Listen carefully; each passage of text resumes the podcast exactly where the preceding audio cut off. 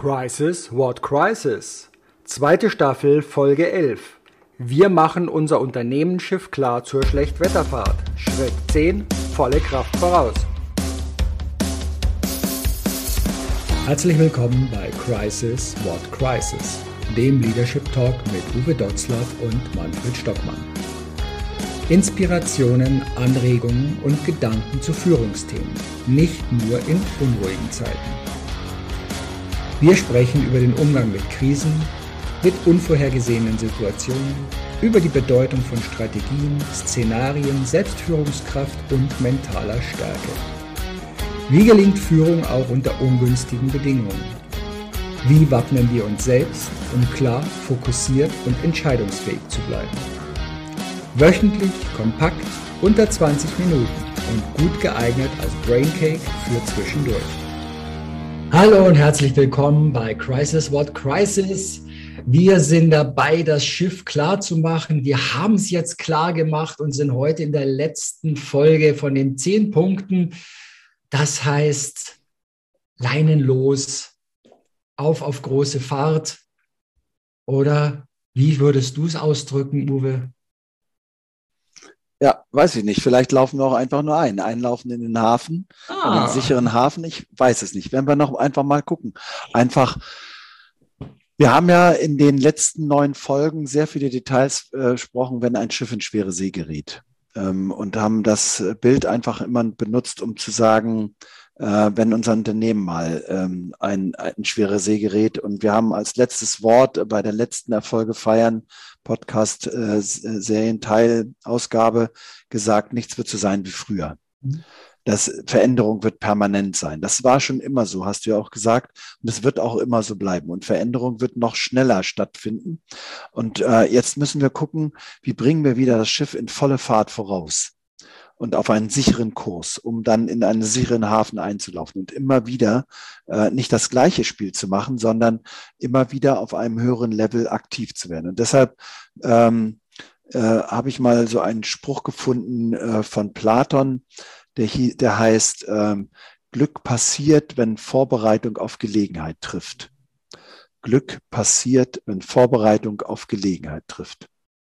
Und jetzt haben wir in allen Prozessen, die wir in den letzten Wochen und Monaten erlebt haben, haben wir so viele neue Dinge erlebt und auch erlernt und auch ausprobiert und auch revidiert und auch neu beschlossen. Ähm, das ist unglaublich, diese Geschwindigkeit, der Druck auch, unter dem das stattgefunden hat. Und das müssen wir jetzt einfach mitnehmen, um wieder voll in Fahrt zu kommen. Und ähm, voll in Fahrt auch immer weiter ähm, neue solche Dinge zu äh, machen. Und deshalb brauche ich jetzt wieder, dass ich aus diesem gesamten Prozess, zum Beispiel von Corona, Schlussfolgerungen ziehe. Nicht einfach zu sagen, ich schnaufe jetzt mal durch, Corona ist vorbei, Gott sei Dank, jetzt gehen wir wieder auf, auf Modus von vor Corona, weil diesen Modus gibt es nicht mehr. Wir gehen jetzt wieder in den Modus äh, Globalisierung, Digitalisierung, Demografie plus Krieg. Und ich glaube, das sind vier Herausforderungen, die da auf uns zukommen, wo wir die Schlussfolgerung aus dem, was wir gelernt haben, die Frage, die du gestellt hast, was bleibt, was haben wir gelernt, was müssen wir revidieren, wo müssen wir etwas neu machen, wofür brauchen wir Szenarien. Ich will gar nicht Notfallszenarien sagen oder Notfallkoffer, weil das würde ja heißen, wir tapsen von einem Notfall zum nächsten Notfall oder von einem, wir tapsen nicht, sondern wir gehen ganz bewusst von einer neuen Situation, einer Challenge in die nächste. Und äh, wenn es diese Challenge nicht geben würde für uns, würde uns möglicherweise was fehlen. Und jetzt haben wir ja ganz viel gelernt. Was war das? Wer war involviert? Äh, was, was wird bleiben? Wer wird bei uns bleiben? Äh, warum ist das so gelaufen? Äh, wie können wir noch besser werden? Und nicht im Sinne von Umsatz und Gewinn, sondern das wird uns passieren. Also all diese Fragen, agil zu bleiben in einer ungeheuer fragilen Zeit. Das ist so das, wo ich sage, hey, auswerten, üben. Ja, es ist unsere neue Fitness die, so, wir, ja. vielleicht anwenden dürfen dafür. Ja. Denn ich hatte, ja, ich hatte vorher doch so ein Bild, das mir jetzt gerade wieder etwas entrutscht ist. Aber dieses Leinenlos, das Losfahren, es ist, wenn wir das Ganze immer als Reise betrachten, wenn wir uns eine Vision aufbauen. Und wir hatten ja das Thema mit dem Leuchtturm, den Orientierungspunkten, den Fixpunkten, dem Navigieren nach den Sternen. Da gibt es ja, es gibt äh, in den USA gibt es den Grant Cardone, der hat dort, äh, ist mittlerweile YouTube äh, Star geworden, ist aber Multimillionär, hat mehrere Unternehmen, ist im Mediabereich bzw. im Marketingbereich unterwegs. Und der hat für sich dieses System des 10x, also das zehnmal äh, genommen und hat halt gesagt, naja, wenn du heute dir ein normales Ziel nimmst, also du stehst jetzt hier und dann machst du dir ein Ziel und es ist dann hier und das ist sehr realistisch, das ist vernünftig, äh, hat aber irgendwie keine Emotionen, dann tockerst du da so vielleicht hin. Mhm. Wenn jetzt aber zwischen deinem Ziel irgendwie ein Hindernis kommt, ja. dann siehst du dein Ziel nicht mehr und dann verzagst du. Wenn du aber dein potenzielles Ziel hoch genug machst, dann ist egal, welches Hindernis dazwischen kommt, du siehst es immer. Also das heißt, du hast deinen Orientierungsstern, drum die Orientierung ja nach den Sternen. Ja. So, das heißt, es ist immer genügend Kraft da, das dich weitertreibt und dass eben diese ganzen Hindernisse, diese ganzen Steine auf deinem Weg, auf deiner Reise, auf deiner Fahrt, dir hilft, eben den Umweg zu nehmen. Eventuell den Kurs, wie du sagtest, ja, nicht die gerade Linie ist es, ja. sondern den Umweg zu nehmen. Ich habe irgendwo auch mal so schön gelesen, um, ich glaube, das ist von Woody Allen, äh, Umwege erhöhen die Ortskenntnis. Ja. Äh, Finde ich auch spannend. Ich dachte mir, dass hier, wenn ich in so einen Ort mit dem Hund gegangen bin oder am Abend und er hatte irgendwo mal eine Phase, wo er neues Terrain entdecken wollte. Das waren völlig andere Wege und ich habe den Ort völlig neu erkannt auf einmal, wo ich dachte, hopp, jetzt wohne ich hier schon so lange, aber die, an der Ecke war ich noch nie. Ja. Ja. Also neugierig zu bleiben und einfach ja. experimentierfreudig zu bleiben. Also das ist, glaube ich, auch eine, eine Geschichte. Wir haben mal zusammengetragen vor einiger Zeit so äh, in, in der Herausforderung, die Corona uns gebracht hat. Was sind eigentlich unsere Performance-Killer? Mhm. Ich weiß, ein negatives Wort. Aber wenn ich volle Fahrt vorausnehme, muss ich einfach gucken, wie kann ich meine Performance jetzt für die Zukunft erhöhen? Und das ist einfach etwas, wo ich sage, äh, wir müssen unser System neu konfigurieren. Und auch wenn das jetzt, äh, das wird dann ganz schnell abgetan damit, dass ich sage, ein Leitbild, wovon wir uns leiten lassen, das wird jetzt stärker in den Fokus gerückt werden müssen. Was ist jetzt eigentlich unsere Vision? Ja? Wie ist unsere Kultur? Wie ist unsere Organisation? Wie sind die Prozesse? Ähm, wie, wie steht es denn um die Mitarbeiterinnen im Unternehmen? Haben wir genügend Mut, um das in Zukunft zu machen? Das heißt, ein Performance-Killer ist sehr häufig, dass das System nicht neu äh, konfiguriert ist, dass mhm. wir denken, das System ist ständig an der Lastgrenze. Wir fahren ständig unter Volllast.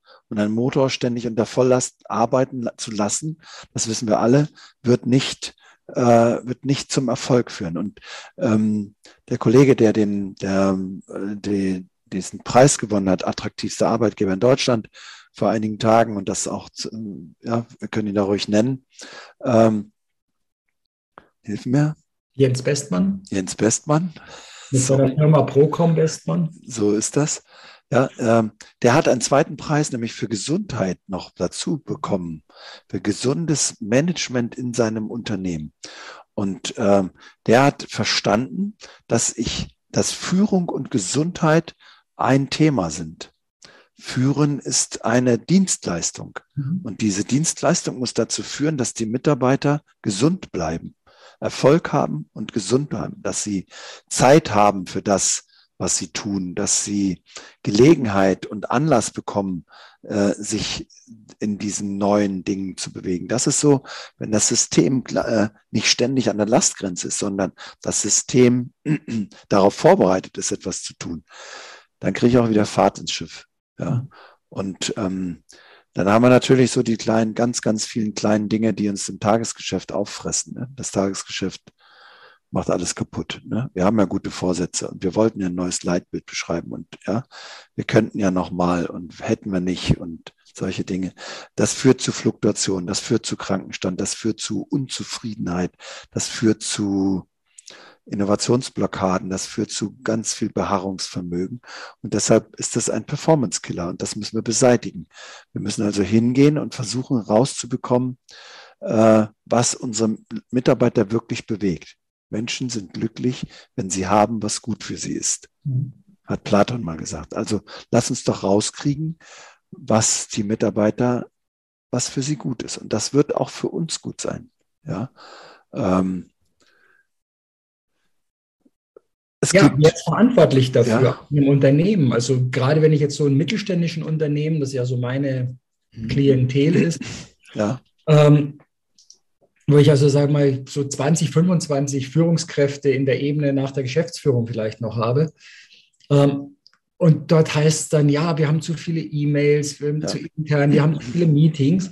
Und da kam natürlich die Frage, wer macht denn diese Meetings? Wer ist denn das verantwortlich? Wer, wer bitte hat hier die Möglichkeit, das Teil anders zu machen? Also immer vorausgesetzt, ich habe nicht eine Geschäftsführung, die alles durchtorpediert, sondern die auch vernünftig dabei ist, so wie eben Jens Best das macht, ja. der es ja auch vorlebt, der eben auch genau das macht, dass er eben nicht ich habe keine Sieben-Tage-Woche, wo jeder Tag äh, mit äh, 14 Stunden Arbeit belegt ist, sondern der Familie, der genau diesen Ausgleich und der genau darauf achtet, dass das Gesamtsystem diese ja gesunde Balance hat, was ja kein fixer Zustand ist, sondern ein sehr dynamischer Zustand ist, der eben von Leistung in Ruhe wieder zurück, ja. in, auch mal vielleicht in eine kleine Lastspitze kommen darf, von der man aber weiß, nach der Lastspitze gibt es wieder eine Entspannungsphase, weil da war zum Beispiel ein Messeauftritt oder da war dieses, da war jenes.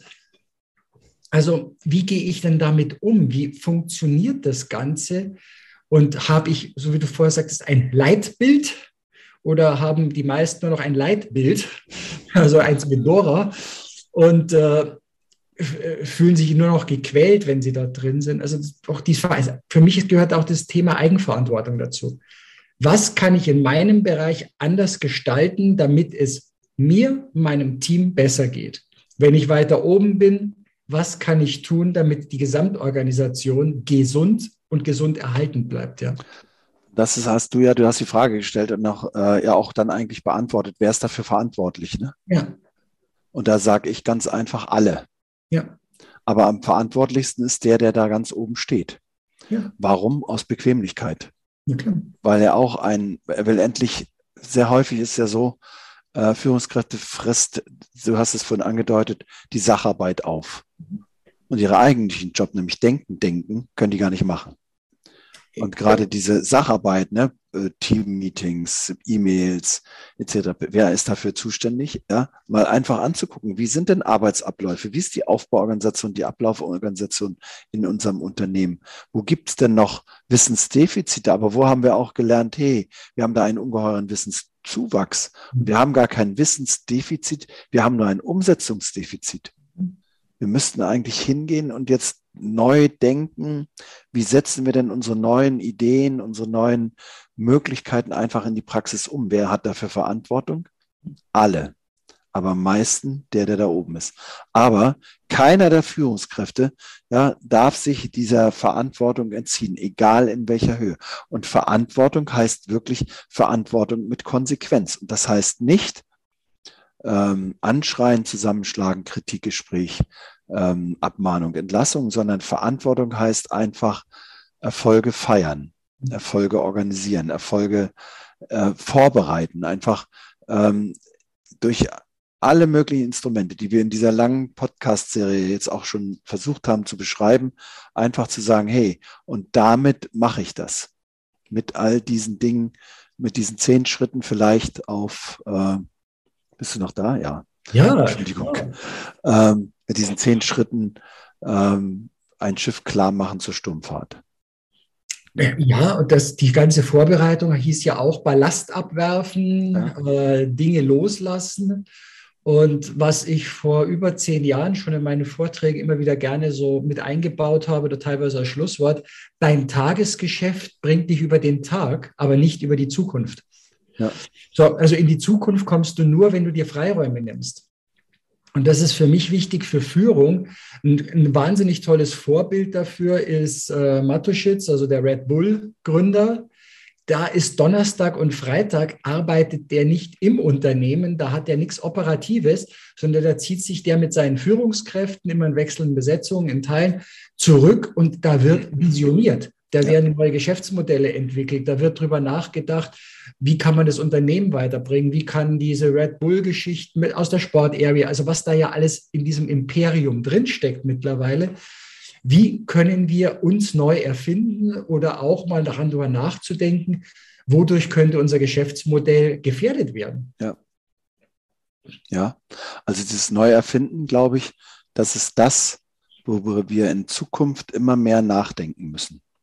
Und wo wir ein, ein, ein innovationsfähiges, zukunftsfähiges Unternehmen wird sich selber immer wieder in Frage stellen und wird einen fahrenden Zug umbauen, in zunehmender Geschwindigkeit. Das, das werden die schaffen.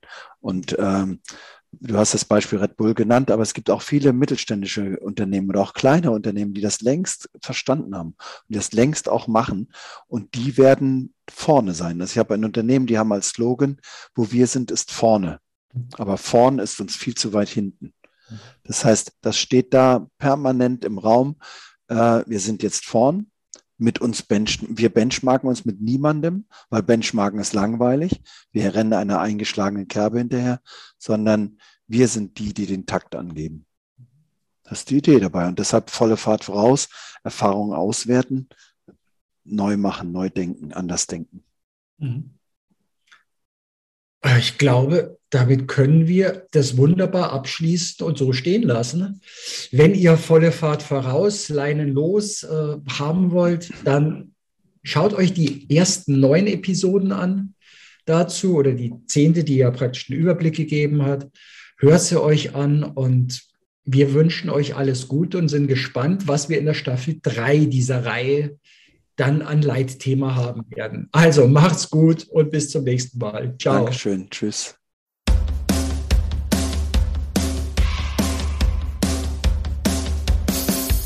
Danke fürs Dabeisein. Weitere Infos und Links findest du in den Show Notes. Natürlich freuen wir uns über ein Like, abonniere den Podcast oder Kanal und aktiviere die Glocke, um keine Folge zu verpassen. Bis zum nächsten Mal.